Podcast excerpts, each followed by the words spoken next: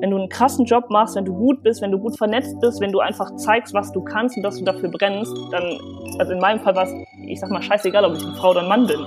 Katrin Fuhrmann ist Redaktionsleiterin beim DJ Mac Germany und Managerin von Star DJ Felix Jähn. Wir sprechen über Überstunden auf Festivals, über eine ganze Branche im Pausenmodus und über die Menschen, die mitten in der Pandemie um die Welt jetten. Ey, sorry, ne, das ist so ein Thema bei mir gerade, da kann ich ausrasten. Reißt euch doch mal alle am Riemen, dann sind wir auch schneller aus dieser Scheißsituation wieder raus. Wir klären, warum Glitzer im Gesicht zu Katrins Arbeitskleidung zählt, wann sie DJs lieber ein Butterbrot statt ein Interview anbietet und es geht um diesen einen unvergesslichen Moment, als Katrin Backstage war bei Us 5. Ich bin in Tränen ausgebrochen und war glücklich und ach, schön. Die Medienmacherin im Gespräch mit Freddy Schürheck. Hallo alle und hallo Katrin im Homeoffice in Essen. Hallöchen. Du hast mich ja eben äh, kurz vor der Aufzeichnung noch angeschrieben. Oh Gott, Freddy, ist das gleich ein Videocall? Muss ich mich schick machen? Ja. Nein, musst du nicht. Jetzt beschreib uns stattdessen doch mal kurz auf einer Skala von 1 bis Jogginghose, wie viel Wohlfühlfaktor hat dein Outfit? Oh, heute ist schon, äh, ist schon eine glatte 10. Schön die dicken Socken mit einem Rentier drauf, dicken Kuschelpullover, dicke Jogginghose. Ähm, ja, ist schon äh, ein sehr großer Wohlfühlfaktor gerade. Ich kann mir das bei dir gar nicht so richtig vorstellen, weil immer wenn ich dich gesehen habe, warst du Glam pur und zwar wirklich bis hin zu Glitzer zwischen den Augenbrauen und sowas. Äh, wir sprechen gleich darüber, was du alles für geile Jobs schon gemacht hast, wie viel Glam-Faktor da wirklich dabei ist, wenn man auf einem Festival zum Beispiel arbeitet. Starten aber erstmal am Anfang deiner Karriere. Ich frage ja immer am Anfang des Podcasts meine Gästin hier, was war dein erster Medienjob und was würdest du machen, wenn du nicht in den Medien wärst? Puh, äh, ich glaube, ich fange mit der zweiten Frage an, was ich machen würde, wenn ich nicht in den Medien, also ich wüsste es tatsächlich nicht, weil wie das ja so schön heißt, ich habe immer schon gesagt, ich möchte irgendwas mit Medien mal später machen und habe auch immer, also so ganz klassisch, immer schon gern geschrieben, immer schon gern gemullt, viel erzählt, hat der Schnabel stand eigentlich nie still, wie man das so schön sagt und ähm, habe dann halt irgendwann, weiß ich nicht, mit 15, 16 so das erste Praktikum beim bei der Lokalzeitung gemacht, da halt auch so ganz klassisch, wie man das kennt, weiß ich nicht, vom Kaninchenzuchtverein über kleine Stadtratversammlungen, über Geburtstag von einer Hundertjährigen und habe dann eben auch schnell gemerkt, boah, das ist es, das will ich machen, das finde ich total cool, da habe ich Spaß dran. Und ähm, ja, habe dann halt irgendwie immer mehr Volontar äh, immer mehr Praktika gemacht, auch beim Radio und äh, verschiedenen anderen Medienbereichen. Und dann irgendwann halt gesagt, okay, ich möchte auf jeden Fall auch ein Volontariat machen. Habe dann irgendwie zweieinhalb Jahre so ein multimediales Volontariat gemacht, wo ich auch Stationen hatte, zum Beispiel bei der Polizsendung Hart aber fair, aber auch wieder beim Radio, bei RTL, ähm, habe aber immer halt schon gemerkt, so mein Herz schlägt auf jeden Fall für die Musik und habe auch immer irgendwie schon Musikthemen aufgegriffen und ja, habe halt immer irgendwie gemerkt, so Musik, das ist es und das halt zusammen irgendwie mit Medien äh, ja, fand ich immer schon sehr, sehr spannend. Volontariat hast du gerade gesagt, da hattest du dann also auch eine Station bei Hart aber fair. Das habe ich auch in deinem Profil bei LinkedIn gesehen und dachte mir, was ist passiert auf dem Weg, dass du gesagt hast, ich gehe doch nicht in den knallharten Politikjournalismus, in den investigativen Kram, sondern ich bleibe bei Glitzerstein und Partymodus? Also ich habe tatsächlich, ähm, also das hat mir immer auch mega viel Spaß gemacht und ich habe in meiner Anfangszeit auch tatsächlich von, von Stadträten über Ratsversammlungen, also schon auch investigativ gearbeitet. Und ich muss halt sagen, ich war, weiß ich nicht, mit 14, 15 war ich riesengroßer Asphalt-Fan, also wirklich, oh Gott, ich habe die geliebt und habe halt immer so im Kopf gehabt, weiß ich nicht, damals schon, boah, wie cool ist es eigentlich, wenn du so eine, weiß ich nicht, so eine Boygroup managst oder wenn du die mal interviewst und hat halt immer schon so die Ambition und das Ziel, mal irgendwann, ja, die Stars und Sternchen kennenzulernen und irgendwie mit denen mal journalistisch was zu machen. Ähm, ja, und also ich würde auch tatsächlich nicht ausschließen für mich, dass ich irgendwann mal zurück in diesen großen Journalismusbereich, ob es jetzt Wirtschaftsjournalismus oder irgendwas im politischen Bereich ist, aber ich sag mal, im Moment schlägt mein Herz voll und ganz für die Musik und vor allen Dingen EDM und DJs. Du hast gerade gesagt, du warst riesig großer As-5-Fan. Ja! Hast, hast du die denn mittlerweile mal getroffen? Boah, ja, ich habe die tatsächlich getroffen. Ähm, irgendwann, ich glaube 2014, ich, ich weiß es gerade nicht genau. Auf jeden Fall äh, stand ich da auch in der ersten Reihe. Ich hatte es in die erste Reihe geschafft. Wuhu! Also für alle, die Fan von irgendwem sind, in der ersten Reihe zu stehen, das ist einfach geil. Und ähm, ja, nach dem Konzert, total witzig, einer aus der Band, der hieß Richie und dem seine Mama stand irgendwie am Backstage-Bereich und habe ich die einfach angelabert, habe ich gesagt, ey, mein größter Wunsch ist es, Asphalt am Backstage zu treffen, kann ich mit? Und dann sagte die so, ach ja, komm mit. Ja, und dann hatte ich die einfach getroffen. Also ist, heute kann ich da so locker drüber erzählen. Also damals an dem Tag, ich bin in Tränen ausgebrochen und war mega fröhlich und glücklich und ach, schön. Ja, wie war das Treffen? Nimm uns mit. Mit Richies Mamas zusammen äh, gehen wir jetzt mal gerade hinter die Bühne. Was habt ihr da gemacht? Wie waren die Jungs? Wo hast du die getroffen? Haben sie dir einen Drink ausgegeben? Hat jemand versucht, mit dir zu flirten? Du, Viele ich, Fragen. Ey, ich, da war ich damals 14, also geflirtet oh. hat leider keiner mit mir, obwohl man sich das natürlich damals als kleines Mädchen immer gewünscht hat. ähm, ja, wir haben dann Fotos gemacht und uns ein bisschen unterhalten. Ich glaube, ich glaube, einer von denen, der hieß Michael, der hat mir auch noch Schokolade angeboten. Ja, und dann saßen wir da einfach ein bisschen was. Ich habe die so ein bisschen ausgefragt. Ähm, oder war ich 13? Naja, irgendwie, auf jeden Fall war ich ziemlich jung. Und haben die sich nicht gewundert, so, was, was, was will die Katrin jetzt hier? Ganz ehrlich, wer kommt auf die Idee? Also erstmal, wer erkennt Richies Mama? Okay, vielleicht alle Fans, okay. Dann, dass ich die anspreche, das war schon so, ey, scheiß drauf, sprech die einfach an. Das ist auch einfach nur irgendeine Mama und sag dir, du bist Fan und sag der, du möchtest ihren Sohn treffen. Ja, und dann bin ich da halt einfach hin und wie ich halt so bin, hab die einfach angelabert, na, wie geht's euch, was war der Auftritt? Das war damals in Frankfurt. Ähm, ja, und dann habe ich da einfach mit denen gesessen und ein bisschen geschnackt. Krass, krass. Aber ja, es wird dir damals schon gezeigt haben, das Wichtigste, vor allen Dingen in der Branche ist, wenn du weiterkommen willst, Netzwerken, nett sein, einfach nachfragen, mutig sein. Eben, also das ist auch also das gute Stichwort, so mutig sein. Ich meine, was hat man zu verlieren, wenn man halt Bock drauf hat und irgendwie was erleben will? Ich glaube, wenn man dann auf den Mund gefallen wäre, käme man auch nicht so weit. Also einfach drauf los und ja.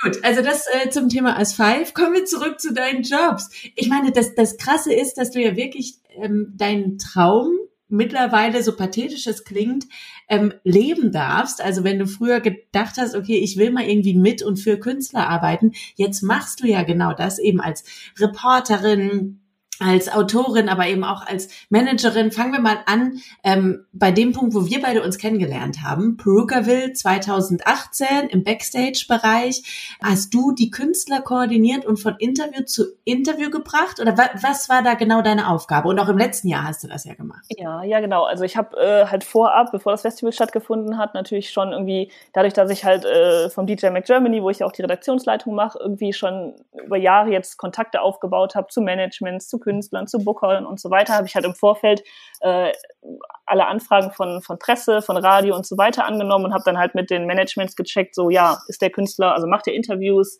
äh, macht er Meet and Greets, ist der überhaupt verfügbar oder geht der von der Bühne und fährt direkt, weiß ich nicht, zum nächsten Festivalauftritt.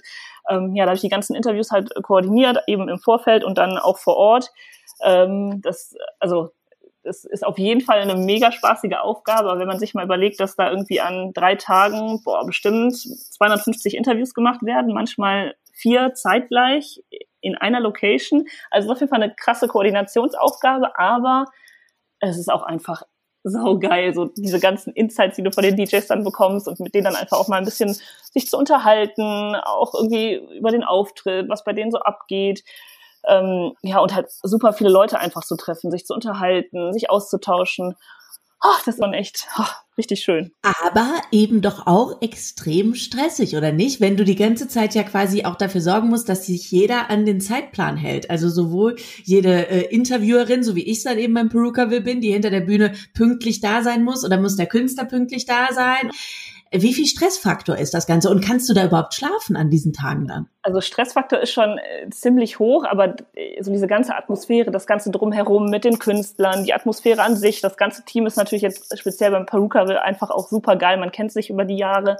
Ähm, Schlaf, ja, ich würde mal sagen, so in den, ja, insgesamt sind es ja fünf Tage, also kein Tag mehr als so mm, drei bis vier Stunden. Also es ist auf jeden Fall schon äh, wenig Schlaf und viel Action und, und Feierei, aber es ist irgendwie so positiver Stress, gerade an dem Wochenende, weil man halt auch super viele Leute trifft und ja, einfach, es macht einfach Spaß, so. Und von den ganzen Künstlerinnen und Künstlern, die du da schon getroffen hast, wer war, äh, sag ich mal, so, dass er dir am meisten in Erinnerung geblieben ist, sei es positiv oder auch negativ, wo du dachtest, okay, das war ein Auftritt? Boah, schwierige Frage, weil es so viele kleine Momente sind. Also tatsächlich mag ich ja unheimlich gern so als Menschen und Künstler, Don Diablo, der ist halt super höflich und auch wie der bei den Interviews umgeht, der, also das ist zum Beispiel einer, der hat mich nach den Interviews erstmal gedrückt und meinte so, danke für die hammermäßige Organisation. Das habe ich kaum woanders überlegt. Das ist natürlich erlebt, das ist natürlich eine krasse Ehre, man freut sich da auch total.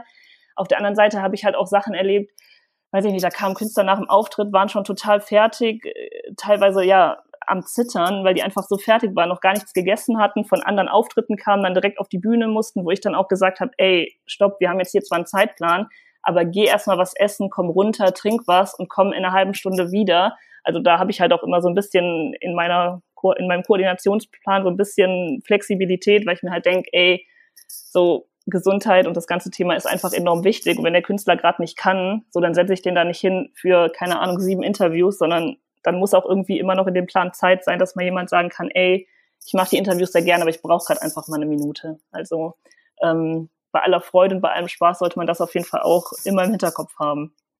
Aber voll gut, voll gut, dass du das eben im Hinterkopf hast und da nicht einfach nur sagst, okay, koste, was es wolle, wir schleusen die Leute dadurch. Ich meine, ich glaube, wir alle haben zum Beispiel die Avicii-Doku geguckt gehabt. Du, du, hast sie wahrscheinlich auch gesehen, ja. oder? Ja. Ähm, wo man vermeintlich einen Blick in die EDM-Welt bekommt und der Blick ist relativ ernüchternd bis schockierend, also wo man sieht, wie eben gerade die DJs von Konzert zu Konzert geschleust werden, von Kontinent zu Kontinent fliegen, dann noch tausend Interviews und so. Und ich glaube, da ist es total wichtig, dass es eben Menschen wie dich gibt, die dann halt auch einfach mal kurz sagen, stopp, ist immer noch ein Mensch. Ja, es ist jetzt äh, keiner, der einfach nur funktionieren muss, sondern dem geben wir jetzt erstmal ein gutes Butterbrot und ein Glas Wasser genau. und kommen erstmal runter, weil dieser Druck ja auch für Künstler enorm ist, was wir, glaube ich, immer alle gar nicht so richtig wahrnehmen können. Wir wollen immer nur, dass die funktionieren, aber wie viel Stress muss das sein, wenn du jeden Tag auf Top-Qualität performen musst? Also auch das ja einfach, was, was macht das mit deinem Kopf? So? Ja, also da kriegt man natürlich auch immer viel mit. Ich meine, viele DJs reden mittlerweile auch offen in Interviews oder auch in Reportagen, Behind-the-Scenes-Videos reden da ja auch offen drüber, dass es manchmal einfach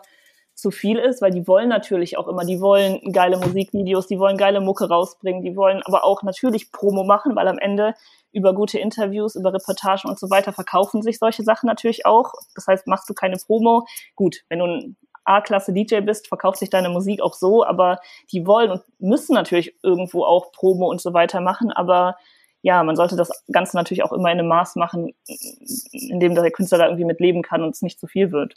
Weil irgendwann ja. ne, macht es dann halt keinen Spaß und dann ziehst du die Handbremse. Und ich meine, es gibt ja genug Künstler, die auch immer wieder sich eine Auszeit gönnen.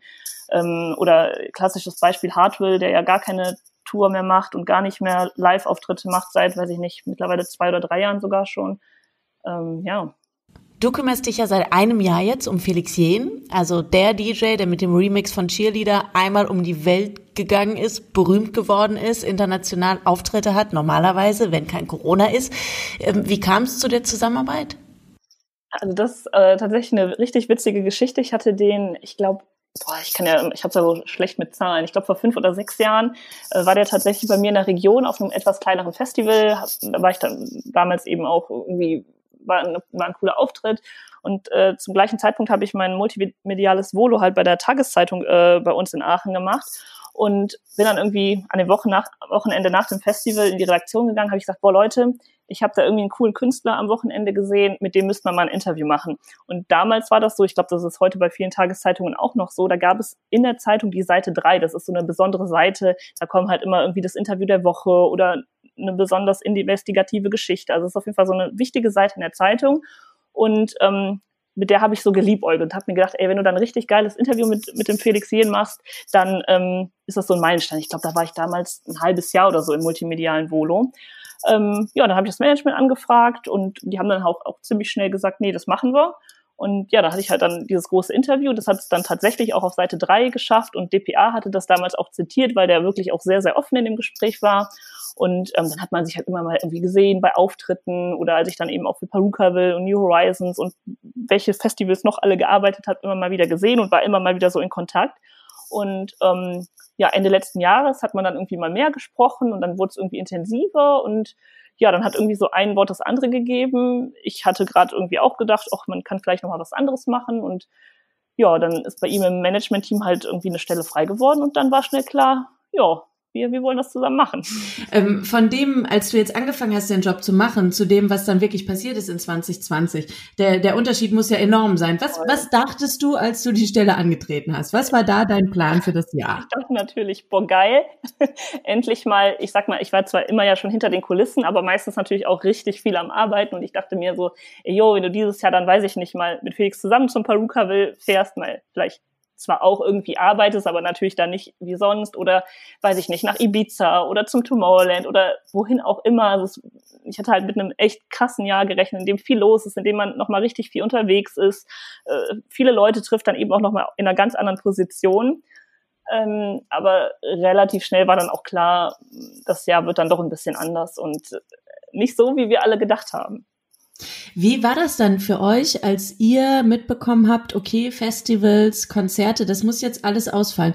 Wie hat das dann hinter den Kulissen funktioniert? Habt ihr dann direkt WhatsApp-Call gemacht, Felix und du, und gesagt, okay, scheiße, ist jetzt gerade alles zum Kotzen, wir brauchen Plan B, irgendwas müssen wir tun dieses Jahr? Oder wie geht das dann? Wie, wie, wie laufen diese Gespräche? Ja, also es kann natürlich alles so ein bisschen schleichen. Wir haben dann natürlich dann auch immer geguckt, was gibt's für Alternativen und dann wird das eine Festival abgesagt und dann das andere und dann haben wir natürlich erstmal gebrainstormt und ich meine, in dieser Zeit waren ja gerade auch Livestreams unheimlich beliebt ja, das haben wir natürlich dann auch gemacht, haben dann auch überlegt, hm, das ein oder andere Autokonzert, haben dann auch sehr viel einfach geredet, weil natürlich auf der einen Seite, okay, es, es hat irgendwie nichts stattgefunden, auf der anderen Seite war es für Felix halt auch so, wir haben irgendwie wir konnten halt irgendwie einen ganz anderen Plan für das Jahr, gerade was irgendwie Releases, was Musik betrifft, äh, was halt auch mal so das kreative Ausleben ähm, betrifft, einfach mal ja komplett was anderes machen, was Neues machen. Ähm, und also anfangs hat man wirklich gedacht, boah, das wird ein richtig blödes Jahr, es ist gar nichts los, aber dann ist am Ende halt irgendwie doch viel passiert. Wir hatten irgendwie viele Releases, wir haben auch das ein oder andere Autokonzert gespielt, dann gab es natürlich irgendwie noch die, die Mini-Edition von Perukaville, dann waren wir noch in der Längstes Arena, also es hat dann am Ende doch irgendwie was stattgefunden und was halt auch unheimlich schön war, dass man ja nochmal so in einer, auf einer ganz anderen Ebene sich auch unterhalten konnte und kreativ werden konnte, weil das, glaube ich, hätten wir in einer Zeit mit einem vollen Kalender nicht geschafft. Und so hat sich halt daraus total viel entwickelt, dass Felix, weiß ich nicht, auch in Ruhe irgendwie an seinem Album arbeiten konnte, viele Kollaborationen machen konnte. Einfach, ich glaube, wir haben 500 Interviews in der ganzen Zeit gemacht. Also wir haben halt echt versucht, auch so seine ganze Geschichte und was ihn bewegt und antreibt, irgendwie versucht, allen zu erzählen und alle mitzunehmen, weil man muss halt am Ende sagen, für Felix war es am Ende echt ein gutes Jahr. Also musikalisch sehr erfolgreich, aber auch für ihn mal nicht diesen Stress zu haben. Wir haben ja eben schon drüber gesprochen, weiß ich nicht, 200 Shows im Jahr zu haben und drei an einem Wochenende. Ähm, also es hat, glaube ich, so allen irgendwie auch gut getan. Hm. Ja, ich habe auch ähm, mit Felix ja ein Interview gemacht jetzt im Rahmen von der 1 Live Krone, wo wir beide uns ja auch kurz gesehen haben. Das war Ende November, wo er auch noch mal gesagt hat, dass das für ihn eigentlich auch eine sehr, sehr schöne Erfahrung war, eben so viel Zeit zu Hause zu verbringen, auf einmal wieder sowas wie Freundschaften wirklich ganz normal auszuleben. Ich meine, gut, mittlerweile im Lockdown ist nochmal was anderes, aber eben im Sommer dann mal wieder mit Leuten irgendwie einfach abends zusammenzusitzen und zu grillen und eben nicht zu überlegen, wann geht mein nächster Flieg nach Indonesien oder wohin auch immer. Ähm, wenn du sowas dann hörst, hat man da auch so ein klein bisschen Angst als Managerin, dass der sich vielleicht zu sehr daran gewöhnt? Dass der vielleicht, wenn es wieder geht, sagt, ach, oh, also eigentlich, vielleicht lassen wir das jetzt mit dem Touren. Katrin, ich bleib jetzt hier in Norddeutschland. Nee, tatsächlich gar nicht, weil ähm, diese Auftritte machen dem natürlich total viel Spaß und das ist total viel Energie und man kommt viel rum und auch der Austausch mit anderen DJ-Kollegen, woraus ja auch wieder, weiß ich nicht, Kollaborationen entstehen und eigentlich überhaupt nicht, weil natürlich, je länger man es nicht hat, umso hungriger wird man. Und jetzt gerade so zum Ende des Jahres äh, merkt man dann halt auch schon so, äh, dass er dann fragt, und kommen schon Booking-Anfragen rein? Ich so klar, aber hm, es ist halt alles noch so unsicher, ähm, dass ich halt auch immer sage, okay, freu dich noch. Also wir freuen uns halt alle noch nicht so wirklich, weil man halt einfach gerade noch nicht weiß. Aber natürlich sind alle hungrig und er, also wir pushen uns dann halt auch immer gegenseitig, weil ich sage dann, boah, wie geil wäre es, wenn wir nach Ibiza fahren. Dann sagt er, boah, Paruka wird richtig geil, dann sag ich wieder und dann stecheln wir uns so weit hoch, dass wir irgendwann denken, boah, jetzt kann aber endlich noch mal was sein. Also bei allem, äh, ich sag mal Positiven, dass man die Familie wieder mehr sieht, die Freunde und so weiter, ist halt trotzdem so dieses, ich bin DJ, ich möchte auch jetzt irgendwann noch mal vor, keine Ahnung, 80.000 Leuten auflegen. Ne? Wie sieht denn jetzt euer Kalender für 2021 aus? Inwiefern plant ihr das schon oder wird alles nur mit Bleistift in den Kalender reingeschrieben, weil man muss vielleicht nochmal rausradieren? Ja, also ich meine, man, man blockt halt also manche Wochenenden schon und hat auch Anfragen, aber das ist halt alles, also wir sind ja auch im regen Austausch ständig mit unserer Booking-Agentur, die wiederum ja auch mit zig Ländern in Kontakt ist und ich weiß nicht, viele Festivals müssen auch, weiß ich nicht, bis März entscheiden, bis April entscheiden, weil dann die Vorbereitungen laufen. Ich meine, die planen natürlich gerade auch im Hintergrund schon und, und, und gucken sich das Line-up an und was ist möglich und wie wäre es mit Schnelltests und so weiter, aber es ist halt wirklich so, so unsicher. Also wir planen eigentlich zwei Wege. Also wir haben jetzt schon Ideen, was wir machen könnten, wenn zum Beispiel wieder wenige Shows sind oder alternative Shows. So, dann wissen wir zwar auch, weiß ich nicht, wir haben irgendwie mehrere Releases geplant, so, ne, wie kann man die Zeit dazwischen irgendwie überbrücken mit coolen Ideen. Ähm, aber nichtsdestotrotz, also es kann natürlich nach wie vor sein, weiß ich nicht, dass ab Juli, August, wann auch immer wieder ein bisschen was geht, aber es gibt halt auch den Fall, dass halt nichts geht und man wieder, so weiß ich nicht, mit Autokonzerten oder so sich so ein bisschen versucht, über Wasser zu halten, aber das möchte man ja irgendwie dann doch nicht so ganz. Im Dezember gab es jetzt ja schon ähm, auch wieder ein großes Festival in Thailand. Ja. Ich weiß nicht, ob du das ja, mitbekommen ja, hast. Da hatte ich mit dem DJ David Puentes aus Köln neulich drüber gesprochen, der mir nur erzählt hatte, dass er dafür angefragt worden ist, aber dass er nicht hingeflogen ist, weil er meinte, ist auch irgendwie Quatsch und dann musste da ewig in Quarantäne und irgendwie, nee, komm, also ähm, entweder wieder richtig Festival ähm, oder halt gar nicht, aber mit diesem Riesenaufwand, das ist irgendwie nix. Hattet ihr die Anfrage auch auf dem Tisch? Nein, ich glaube tatsächlich nicht. Äh, nee. Mm -mm. Kam ansonsten jetzt Anfragen ähm, in den letzten Monaten rein, wo ihr gesagt habt, die machen wir nicht aus zum Beispiel Sicherheitsgründen oder weil wir sagen, nee, das ist irgendwie unfair gegenüber allen, die das gerade nicht machen können oder so. Also hat man da auch so ein bisschen in Anführungszeichen moralisch, ethisch irgendwie abgewogen? Absolut. Also wir haben natürlich irgendwie ganz, ganz viele Autokonzertanfragen bekommen. Ähm, wir wollten dann halt auch nicht zu viel machen, weil natürlich man auch irgendwie gemerkt hat, so, also ich meine, die, die Shows liefen natürlich ganz gut, auch in der Längstes Arena, glaube ich, war es sogar ausverkauft und man hat schon gemerkt, dass die Leute Interesse haben, irgendwie Felix live zu sehen. Auf der anderen Seite haben wir natürlich auch schon gemerkt, weil, ne, weiß ich nicht, wir googeln ja auch und sind ja auch irgendwie im, in, in den sozialen Netzwerken, dass viele Leute halt auch bewusst nicht feiern gehen, einfach um sich, weiß ich nicht, nicht anzustecken, weil sie Angst haben und so weiter. Ähm, und irgendwann, weiß ich nicht, haben wir dann halt auch gesagt, wir müssen oder wir wollen auch jetzt nicht quer irgendwie durch Deutschland reisen oder auch durch Europa. Ähm, ich meine, in Europa ging zwar wenig, aber wir hatten auch die ein oder andere Anfrage, aber dann haben wir halt irgendwann gesagt, so, nee, also man muss jetzt hier kein unnötiges Risiko irgendwie eingehen, nur damit man jetzt eine Show gespielt hat. Also da war uns irgendwie schnell klar, muss nicht sein. Ja, und am Ende hat man eben auch einfach, äh, gerade mit einer gewissen Reichweite und mit einem gewissen Fame, einfach eine gewisse Verantwortung. Ne? Ja, absolut. Ähm, wie ist es denn eigentlich für dich jetzt so im täglichen Arbeiten als Managerin? Wacht man da morgens auf und hat schon von seinem Artist fünf Nachrichten, von wegen, oh, ich hatte heute Nacht noch voll die gute Idee und kann ich dir mal kurz was rüberschicken und äh, wollen wir eigentlich morgen, also ist das so oder ja. wie, wie oft klingelt dein Handy Tag? Ja, schon. Also wir haben natürlich einen sehr, sehr regen Austausch dadurch, dass man sich wegen Corona natürlich jetzt auch nicht so oft gesehen hat. Also, weiß ich nicht, man war immer mal irgendwie in Berlin oder beim Videodreh oder auf irgendwelchen kleineren Veranstaltungen. Aber so das Hauptarbeitsmittel war tatsächlich WhatsApp und FaceTime. Also, weiß ich nicht, wir haben manchmal sechsmal am Tag telefoniert, weil dann hatte, hatte ich eine Idee, dann hatte er eine Idee, dann haben wir uns wieder hochgepusht, dann, äh, ja, und, und manchmal natürlich dann auch abends oder äh, keine Ahnung, also ich bin zum Beispiel ein Mensch, der geht gerne abends relativ früh ins Bett und das weiß Felix auch und der ähm, sagt dann auch manchmal, darf ich noch stören? Also der, der weiß da schon sehr gut, dass ich dann irgendwie ab, weiß ich nicht, 21 Uhr spätestens auch abschalte. Ich bin dann auf der anderen Seite so, dass ich morgens um sechs schon irgendwie wach bin und dann gucke ich aufs Handy und sehe seine Nachrichten und schickt dann aber auch direkt um 6.30 Uhr die erste Sprachnachricht zurück. Und wenn er dann irgendwie um, weiß ich nicht, 10, 11 Uhr aufsteht, hat er da direkt schon von mir irgendwie eine Liste mit Sachen, die gemacht werden müssen. Also es ist ein, ein guter Austausch mit, mit sehr vielen Sprachnachrichten, Telefonaten, FaceTime-Calls. Also das ähm, läuft schon wie am Schnürchen. Durftest du auch mal mit seinem Flummi oder mit seinem Diabolo spielen, von dem er mir erzählt hat? Ja, mit dem Flummi tatsächlich schon. Das ist ja total beruhigend. Ähm, ich hatte als Kind auch total viele Flummis. Äh, äh, total witzig. Ähm, ja, durfte ich. ich fand das so schön. Das hat er mir bei der Krone erzählt, weil wir darüber gesprochen haben. Ich mache gerade total viel Lego und Puzzle und so und jeder irgendwie findet gerade in dieser Corona-Zeit zurück zu Hobbys, die man eigentlich vor 15 Jahren schon zu uncool fand. Und auf einmal macht man es wieder. Eine Freundin von mir malt Mandalas aus, ernsthaft.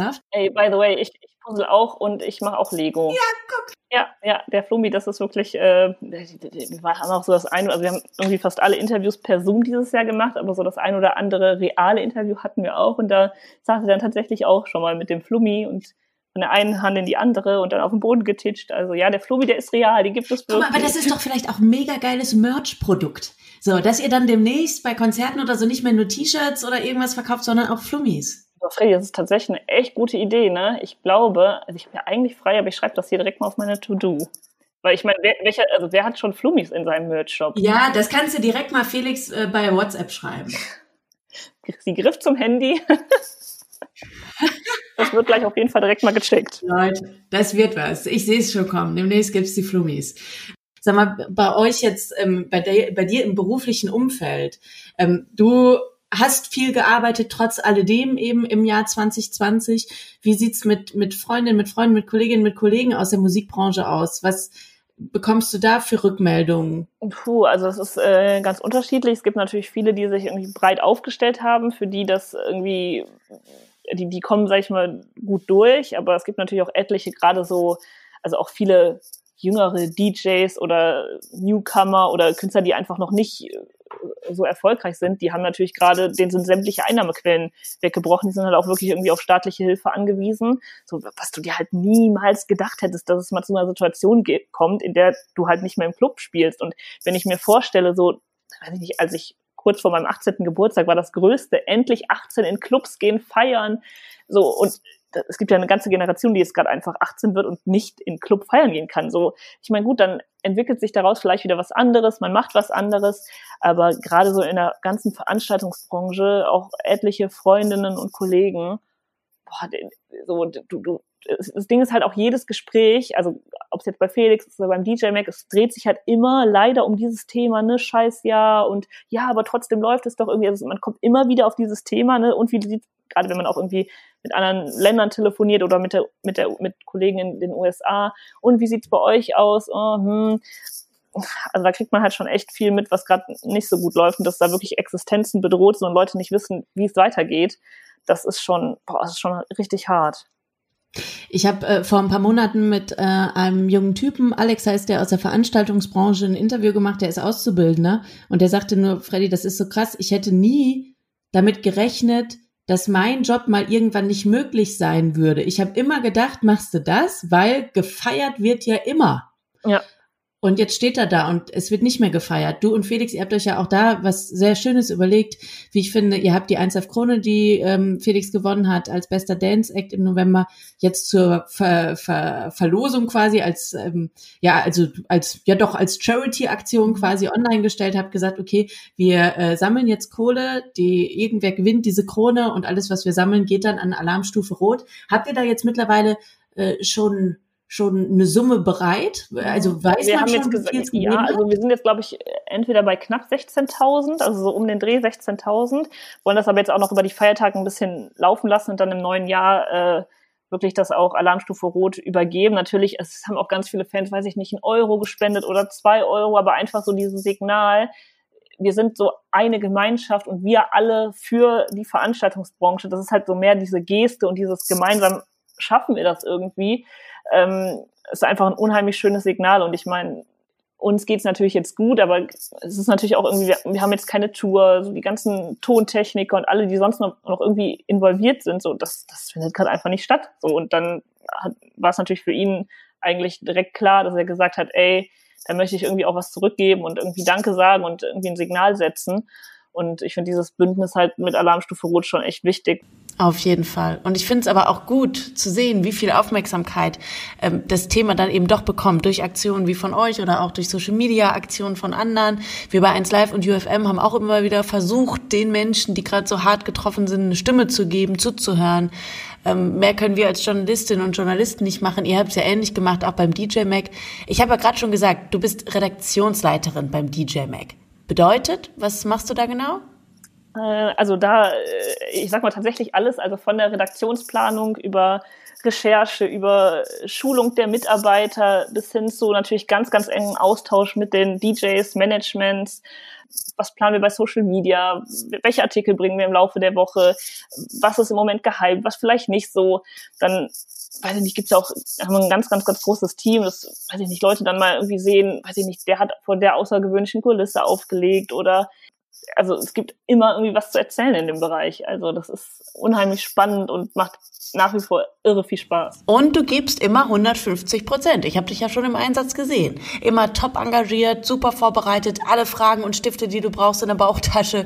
Ähm, bist du jemand, der sagen kann, okay, ich bin selbst eigentlich meine strengste Kritikerin? Ja, ey, das kann ich zu 100 Prozent unterschreiben. Das ist auch äh, schon seit Tag eins, äh, seitdem ich irgendwie im Journalismus arbeite, immer schon so gewesen. Und ich glaube, das ist auch so ein Teil der Persönlichkeit. Ich glaube, wir Journalisten, du genauso wie ich, wir gehen halt mit diesem Anspruch durch die Welt, weil ich meine, wir schreiben oder ne, in deinem Fall, du moderierst für so viele Leute da draußen.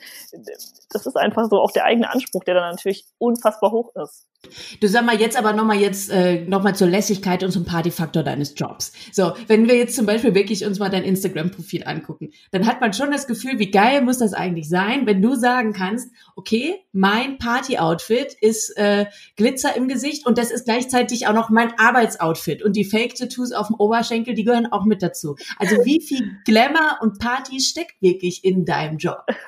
unheimlich viel. Ich muss aber auch auf der anderen Seite sagen, dass ähm, das ist total witzig. Also zum Beispiel beim Perucaville und auch beim New Horizons Festival waren halt alle immer schon irgendwie, also schon irgendwie kurze Hose und irgendwie mal ein Top oder Merch vom Festival. Und ich war halt immer so, ey, ich will die Leute ja auch irgendwie diese Leidenschaft, das soll ja auch bei Presse oder bei den Künstlern, die sollen das ja auch gut finden, dass ich das so lebe und feier und so leidenschaftlich dabei sind. Deswegen war für mich immer klar, ich möchte auch, wenn ich auf dem Festival arbeite, auch im Festival-Outfit dahin gehen. Ich finde es total wichtig, dass du dich wohlfühlst in deinem Arbeitsoutfit, aber tatsächlich auch das Gefühl hast, so, okay, jetzt ist Performance Zeit. Also ich hoffe, du verstehst mich jetzt nicht falsch, aber ich habe es zum Beispiel auch beim Radio oft so, dass ich zum Beispiel bei der Weihnachtssendung, natürlich ziehe ich mir weihnachtliche Klamotten an. Ja. So, das gehört irgendwie dazu. Und bei der Silvestersendung habe ich natürlich irgendwas an, was glitzert. Und das sieht kein Mensch, weil ich bin immer noch im Radio, außer halt irgendwelche Leute, die irgendwie die Webcam beobachten. Das sind aber meistens dann eher also unheimliche Leute. Ähm, also es kriegt keiner richtig mit, aber für mich, fürs Gefühl, ich muss halt in diesen Modus kommen. Ich ja. muss in diesen Weihnachtsmodus kommen oder in den Silvestermodus, weil ich den ja auch verkörpern muss nach außen. Und deswegen kann ich es total verstehen, dass du natürlich beim Festival auch in den Festivalmodus kommen musst. Du machst es ja stellvertretend für die 100.000, die auch mit dem Glitzer im Gesicht rumlaufen. Eben, eben. Ich weiß auch noch ein äh, kleines Anekdötchen am Rande, als wir, ich glaube, wir hatten unser erstes Autokonzert dieses Jahr mit Felix irgendwie in Bonn. Und dann hatte Felix so ein paar Tage vorher schon gefragt, na und? Ich so, boah, Felix, ich freue mich so endlich mal, also ich sitze jetzt hier nicht jeden Tag in Jogginghose, aber so dieses nochmal für eine Show irgendwie fertig machen. Und äh, ich, ich war wirklich total überfordert, was ich anziehe. Als ich dann da ankam und sagte Felix so, ah, hast du dein Festival-Outfit gefunden? Ich so, ja, es war so cool. Und ich habe mich richtig gefreut, einfach nochmal dieses, ja, das Gefühl, man geht auf ein Festival. Ja, das ist witzig einfach. Du sag mal, ähm, bei euch in der, in der Branche, ne? Also ähm, guck mal vielleicht erstmal auf die Bühne und danach dann hinter die Bühne. Wie ist da der Frauenanteil? Bei DJs muss ich sagen, ist er ja echt, echt klein. Mhm. Wie nimmst du das wahr? Wo sind da die Mädels und warum sind da noch nicht so viele, wie wir es uns wünschen würden? Das ist eine gute Frage. Also ich glaube, so DJs sind es tatsächlich gar nicht mal so viele, was aber, ich finde es immer total schwierig zu sagen, ob es dann irgendwie am Talent liegt oder weil die nicht genug gute Songs releasen oder vielleicht auch gar nicht so Bock auf die Bühne haben, das finde ich schwer zu beurteilen, weil ich äh, ne, selber halt nicht aufliege. Das weiß ich halt nicht, wie es in dem Bereich ist. Aber ich sag mal so, auch hinter den Kulissen, ob es jetzt irgendwelche Management-Team, Management-Teams sind oder auch im Booking oder auch zum Beispiel bei unserem Label, das sind auch äh, super, super viele Frauen. Ähm, auch, auch, ich finde es immer so schwierig, aber auch so Gleichgestellte, die können genau das Gleiche machen wie Männer auch. Und ja, bei den DJs ist es tatsächlich, dass, dass super wenig Frauen sind, aber ich wüsste, also es sagt ja auch keiner so, dass Frauen können das nicht machen oder Frauen sind schlechtere DJs. Ich meine, weiß ich nicht, Charlotte Witz zum Beispiel, die ist super erfolgreich, bei der läuft es total gut. Also es ist schwierig, da irgendwie Gründe festzumachen. Und wie sieht's hinter den Kulissen aus? Also du eben als Managerin, die dann eben auch im besten Sinne den Ton angibt, hast du das Gefühl, da gibt's gibt's noch mehr wie dich? Also es gibt schon einige Frauen, aber du hast natürlich recht, dass es trotzdem ein sehr männerdominierender Job ist. Ähm, ich habe wirklich noch nie, seit ich in dieser ganzen Branche bin, noch nie irgendwie das Gefühl gehabt, nicht wertgeschätzt zu werden. Ich habe noch nie, nie, nie einen dummen Spruch bekommen. Ich meine, es ist natürlich auch immer die Frage, wie man mit sowas umgeht, natürlich hat auch mal der ein oder andere DJ mir ein Kompliment gemacht. Und natürlich hat auch mal der ein oder andere Manager gesagt, Mensch, hast du schönes Glitzer im Gesicht, aber da habe ich mich auch bewusst dafür entschieden, dass ich irgendwie, ich sag mal in Anführungsstrichen, auffallen möchte. Also ich habe noch nie in dieser ganzen Branche seit Tag eins nur irgendwas erlebt, wo ich gesagt habe, boah, da wurde ich jetzt als Frau angegriffen oder boah, der nimmt mich nicht ernst sogar im Gegenteil. Ich glaube, dass du mit, also so ist es auf jeden Fall in meinem Fall, wenn du einen krassen Job machst, wenn du gut bist, wenn du gut vernetzt bist, wenn du einfach zeigst, was du kannst und dass du dafür brennst, dann, also in meinem Fall war es, ich sag mal, scheißegal, ob ich eine Frau oder ein Mann bin. So, man muss halt äh, überzeugen oder merken, dass man mit Leidenschaft bei der Sache ist und dann, dann läuft es halt. Also ich glaube, jeder, der irgendwie da draußen ist und sagt, ich weiß ich nicht, ich will im Künstlerbereich irgendwie arbeiten oder ich möchte hinter den Kulissen von einem Festival arbeiten, also da, da muss man irgendwie keine Angst haben, dass man da als Frau untergeht. Im Gegenteil, man wird echt so gut irgendwie wahrgenommen, gepusht, man bekommt Anerkennung. Also es ist eigentlich eine großartige Branche für Frauen zu arbeiten. Du hast jetzt ja aber auch seit Jahren eben schon so viele unterschiedliche Baustellen, so viele unterschiedliche Aufgaben, die du übernimmst, sei es eben hier mal das Artist Management, dann wieder selbst Reporterin, dann Chefin eben aber auch beim DJ Mac, also selbst Anweisungen geben und so weiter. Bei den ganzen vielen Sachen, die du machst, gab es da auch mal Momente, wo du gedacht hast, okay, das wird mir gerade zu viel aus organisatorischen Gründen oder auch aus persönlichen Gründen, zu viele verschiedene Dinge. Ach, eigentlich hätte ich doch lieber auch einfach mal eine Ausbildung in der Bank gemacht, dann wüsste ich jetzt 9 to 5 und dann ist Feierabend und Wochenende. Mm also ich meine, dadurch, dass man natürlich, das war auch schon bei Tageszeitungszeiten so, auch schon mal einen Sonntagsdienst hatte und irgendwie gefühlt natürlich, man hat zwar schon ein Wochenende, aber manchmal arbeitet man halt auch am Wochenende, ob es jetzt, weiß ich nicht, man Social Media Posting ist oder dann ruft mal jemand an oder man recherchiert irgendwie am Wochenende. Also das, man muss da halt schon eine Selbstdisziplin haben und ich kann von mir selbst sagen, dass ich das manchmal nicht kann. Also ich kann oft nicht Nein sagen, weil ich mir dann halt denke, weiß ich nicht, wenn, keine Ahnung, Don Diablo halt dieses Interview nur samstags machen kann, so dann will ich das auch machen, denke mir aber auf der anderen Seite, boah, da geht aber die Freizeit wieder für drauf. Also es ist schon immer so ein, so ein innerer Konflikt, so was ist dir in dem Moment wichtiger. Mittlerweile kann ich halt auch schon mal sagen, so, ey, nee, ich habe jetzt Wochenende und ich möchte jetzt auch nichts machen. Das ist aber, also ändert sich manchmal auch, aber klar, manchmal hat man schon so Momente, wo man denkt, boah, so, so wie zum Beispiel jetzt, ich bin jetzt auch froh, dass ich mal zweieinhalb Wochen wirklich Urlaub habe, mal nichts machen muss, merke aber auch schon dann irgendwie nach zwei Wochen Urlaub, so dass ich irgendwie was vermisse, dass ich dann mich auch schon wieder freue zu arbeiten. Aber gerade im Moment, also ich denke mir halt immer so, weiß ich nicht, in 20 Jahren kann ich immer noch mal Lokaljournalismus machen. Ich bin jetzt noch so jung und leidenschaftlich und, und frisch und habe einfach Bock drauf, dass ich gerade mit niemandem anderen irgendeinen Job äh, tauschen möchte. Also ich, ich, also ich liebe meinen Job wirklich und mache das mit so viel Leidenschaft und Herzblut. Ähm, aber ich merke halt, dass man sich selber auch immer wieder so ein bisschen kontrollieren muss, dass man auch wirklich sich Auszeiten gönnt und mal relaxt, mal runterkommt, Sport macht. Ähm, ja, das ist, das ist, das ist sehr, sehr wichtig. Bist du bei Felix Work-Life-Balance jetzt zum Beispiel mal strenger als bei der Kontrolle deiner eigenen Work-Life-Balance? Sagst du öfter mal zu ihm, Felix, denk dran, und jetzt müssen wir auch mal wieder ein bisschen ja, Päuschen machen, ja, ja, äh, als bei dir selbst? Also wir reden da auch sehr, sehr viel drüber, weil Felix natürlich auch ein Mensch ist, der irgendwie viel meditiert, der sich auch, also wir, wir pushen uns da so ein bisschen gegenseitig, weil es natürlich echt wichtig ist, dass weil halt diese, diese Grenze zwischen, man ist halt irgendwie dann auch mittlerweile schon befreundet, hat einen sehr, sehr engen Kontakt, spricht über sehr viele Themen, die halt teilweise natürlich auch privat sind, wo sich das Privat und Berufliche mischt. Das heißt, manchmal kann man gar nicht sagen, so weiß ich nicht, wenn wir um 19 Uhr noch telefonieren, das ist jetzt rein beruflich, das ist halt auch schon irgendwie privat, freundschaftlich. So, da muss man halt, also pushen wir uns so gegenseitig, dass wir dann sagen, okay, so jetzt ist aber auch Schluss und jetzt machen wir Feierabend. Ähm, aber eben weil ich halt auch so positiv bin, ich glaube, wir haben beide einen sehr guten Einfluss aufeinander. Das ist schon, ist schon ein guter Austausch. Das heißt, man ist als Managerin manchmal auch so ein bisschen Eltern. Ja, mhm. ein bisschen vielleicht, ja. Aber Eltern, die sich auch selbst mal sagen müssen, jetzt mache ich selbst mal Päuschen. Wie versuchst du selbst bei deinem busy Job auch mal irgendwie runterzukommen?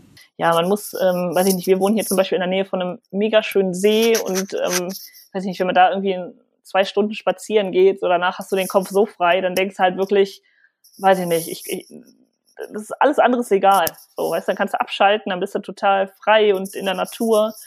Ähm, also, ne, solange man das noch schafft und dann auch sieht, wie schön die Welt noch drumherum ist neben dem ganzen Job, dann macht man alles richtig. So, und eigentlich bist du ja ähnlich wie ich und wie, wie eigentlich fast alle EDM-Fans äh, immer mal gerne in Urlaub nach Ibiza geflogen und dann da auf irgendwelche geilen Partys, die unfassbar viel kosten und man muss lange sparen und dann trinkt man vor Ort ein Getränk, was man sich über fünf Stunden irgendwie aufteilt, damit es hinkommt. Ähm, jetzt die Saison 2020 ist komplett ausgefallen. Du musstest genau wie ich auch deinen Urlaub absagen. Wie sehr blutet da dein Urlaubsherz? Also wirklich, Ibiza ist natürlich so eine wunder, wunder, wunderschöne Insel und da ist halt einfach immer Party pur, gute Laune, Sonnenschein. Es ist halt einfach eine unfassbar geile Insel und boah, als wir dann, ne, wir wären, glaube ich, ich, ich glaube, Anfang Juni zwei Wochen geflogen und als man dann so hörte, ja, hm, vielleicht klappt's nicht und dann wusste man irgendwann so, boah, es geht jetzt wirklich nicht nach Ibiza. Also ich habe das erst so gar nicht geglaubt, so wie, da habe ich jetzt einen Urlaub, also wir leben hier im 21. Jahrhundert, wie, ich kann nicht nach Ibiza fahren. Das war so, so, man konnte das gar nicht glauben und ja, als man dann hat, ne, hat man auch irgendwie gesehen, dass die natürlich auf Ibiza die ganzen Shows von den DJs und so abgesagt hatten. Dann wusste man, okay, das ist jetzt wirklich dieses Jahr keine Saison. Auf der anderen Seite meine ähm, beste Freundin, die ist vor, ich glaube, fünf, fünf Jahren mittlerweile nach Ibiza ausgewandert, ähm, die dann auch gesagt hat, sie kommt dieses Jahr nicht nach Hause und die halt auch gesagt hat, so, ey, die Insel ist, also die ist immer noch wunderschön, aber halt auch so ein bisschen leer, tot in Anführungsstrichen. So, das ist ein ganz anderes, ein ganz anderes Gefühl ja, das ist schon blöd. Ja. Jetzt nochmal kurzer positiver Blick voraus. Was glaubst du denn, wann liegen wir wieder am Strand von Ibiza? Oh Gott, positiv soll ich klingen. Ja, dann äh, in vier Monaten. Nein, Spaß beiseite.